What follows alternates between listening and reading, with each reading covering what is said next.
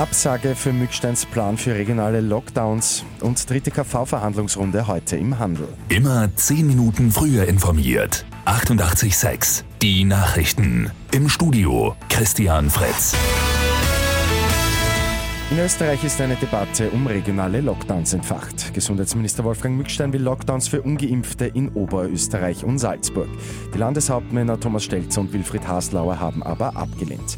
Die am Montag eingeführte 2G-Regel kommt für Haslauer einem Lockdown für Ungeimpfte sehr nahe. Jetzt soll es weitere Gespräche geben. Heute berät das Gesundheitsministerium mit Fachleuten. Morgen gibt es wieder einen Corona-Gipfel mit den Landeshauptleuten. Im Handel gibt es heute Runde 3 der Kollektivvertragsverhandlungen. Es geht um die Gehälter von rund 415.000 Angestellten und 15.000 Lehrlingen im Einzel-, Groß- und Kfz-Handel. Ein Abschluss scheint für heute unrealistisch. Die Gewerkschaft hat bisher keine Gehaltsforderung auf den Tisch gelegt. Von Arbeitgeberseite gibt es auch noch kein Angebot.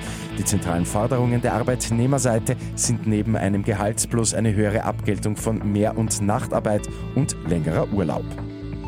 Im Burgenland wird heute die Impflotterie ausgespielt. 1000 Sachpreise werden unter Corona-Geimpften, die sich für das Gewinnspiel angemeldet haben, verlost. Bei Lotto 6 aus 45 hat es am Abend keinen Sechser gegeben. Am Sonntag warten bei einem Jackpot rund 1,3 Millionen Euro.